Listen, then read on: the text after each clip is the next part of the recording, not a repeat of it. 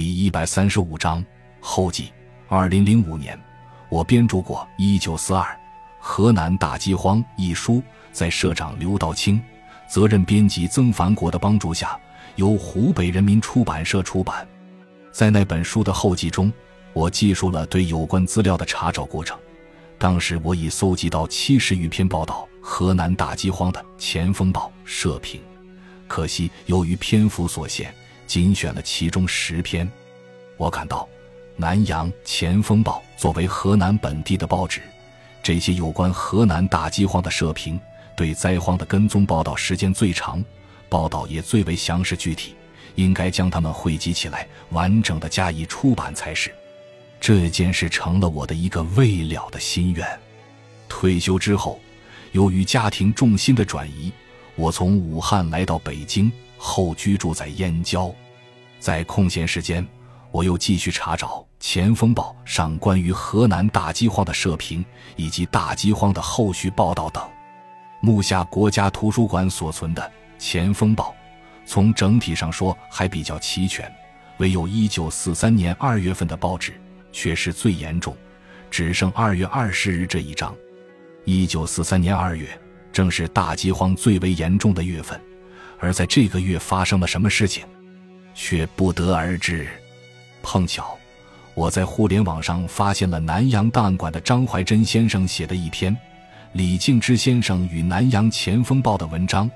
并注明南阳档案馆现存《前锋报》社评选集第三集第一册。我就通过南阳的舅舅宋仁宗、舅母张清杰与张怀珍先生联系。张怀珍非常热情，把档案馆珍藏的《前锋报》。社评第三集通过电子邮件发给我，我得到后欣喜非常。一来是这本《前锋报》社评第三集，正是我父亲《前锋报》的两个同事张林汉、王俊元早在上个世纪九十年代就亲赴南阳档案馆复印过的材料。由于他们已先后去世，无法使这些社评面世，而是隔十多年后，我终于又得到了它。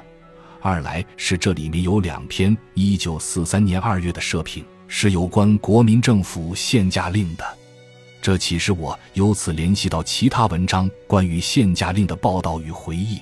明白了当时国民政府颁布限价令对河南大饥荒所造成的严重负面影响。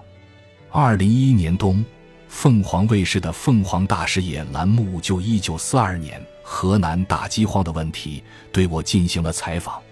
采访的过程也是个互动的过程。编导王伟采访过国内研究蒋介石日记的专家杨天石先生，他从杨天石先生那里得到了两篇蒋介石在一九四三年四月九日与四月十一日的两篇日记。这两篇日记是蒋介石见过白修德之后所写的，目前尚未发表。是杨先生从美国胡佛档案馆所藏的蒋介石日记手稿影印本中抄录的，这样的顶级资料，对于破解河南大饥荒之谜，其分量不言而喻。在此要感谢编导王伟，以及素不相识的杨天石先生。开封汴梁晚报专栏记者刘海勇，自二零零七年起就关注河南大饥荒。当他与我取得联系后，用快递寄来了自己搜集的有关资料。本书所选的由禁制执笔的《吕玉人上讲主席书》，以及禁止中年和老年的照片，就是来自他的帮助。在编书过程中，我的大哥赵志珍为了能使七十年前的这段历史真实再现。通过互联网从美国购买到一九四二年十月二十六日登载了白修德十万火急大逃亡的《时代周刊》，一九四三年三月二十二日登载了等待收成的《时代周刊》，一九四六年白修德贾安娜所著《中国的雷声》原版，以英文原版为底本，对白修德关于河南大饥荒通讯和回忆进行翻译。他的译文与英文原版报刊图像均收入本书，使读者能感受到原汁原味的白修德关于河南大饥荒的历史文献。如今，我所搜集到的《前锋报》社评已有百篇之多，于是我又进行了一番筛选，遴选出最能展示出大饥荒发展过程的六十八篇。而对于有关兴修水利、植树造林的社评，就被收入书中。这并不等于说这部分社评不重要。邓云特先生在中国救荒史中，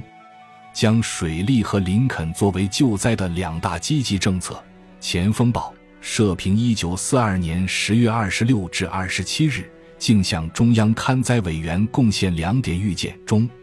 也把兴修水利作为救灾的治本之策。并在大灾期间发表过十多篇关于兴修水利、植树造林的社评，但这部分社评内容专业性较强，读起来较为枯燥，因此，本书对于改造自然方面的救灾内容只好割爱了。现将有《前锋报》社评中关兴修水利和植树造林的的文章存目，供有识者研究参考。兴水利应为各县官绅第一要事。一九四二年九月二十八日，凿井防旱；一九四二年九月二十九日，筑堰防旱；一九四二年九月三十日，挖碑防旱；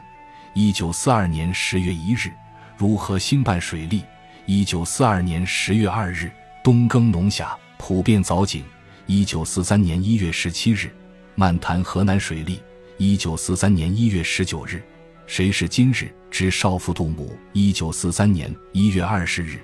大家一起来凿井。一九四三年一月二十四日，种树救灾。一九四三年三月十二日，造林不难护林难。一九四三年三月十三日，勾陈历史是一件严肃的工作，首先得有详实可信的史料。因此，每当我有了新的线索，总是尽其可能的追溯资料的源头。寻找第一手资料，并以原始图片与文字互证。如果只能得到第二手资料，则要注明原始资料的出处和编著者姓名，以供读者查找。铭记犹太人的历史与回忆的作者约瑟夫·哈伊姆·耶路沙尔米说：“只有那些历史学家，那些拥有他们职业中最核心的品质，即对事实、证据、证物一丝不苟、充满热情的人。”才能为过去的真相把关。这段话是我的座右铭。感谢友人方西、秦雯女士。方西建议我在序言中写一篇航拍式的文字，概述1942年河南大饥荒的全过程。秦雯则耐心细致地帮我校稿，指出其中疏漏错误之处。感谢湖北人民出版社领导张悦。王建怀和责编胡新亭对于本书再版所给予的大力支持，感谢我的丈夫沈东和他的学生殷君成、何苗在本书的电脑操作、设计、排版等问题上对我不遗余力的帮助。我的母亲宋映雪今年已是百岁高龄，她是一九四二年河南大饥荒的见证人，是我父亲到灾区采访写遇灾剪影的支持者。如今，他终于看到1942年河南大饥荒的真相大白于天下，感到无比欣慰。母亲的期许是我继续努力工作的心源动力。仅以此书纪念我已逝世十四年的父亲刘莹、李瑞先生。他七十年前所写的《遇灾剪影》，至今为人们传颂。我感到，真实记录历史。喊出人民心声的文字，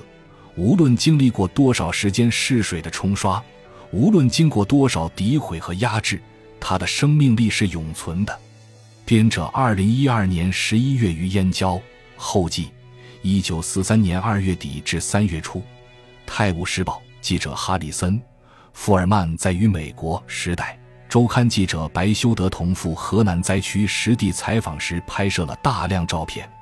本书在此选取少量以还原历史现场。感谢您的收听，本集已经播讲完毕。喜欢请订阅专辑，关注主播主页，更多精彩内容等着你。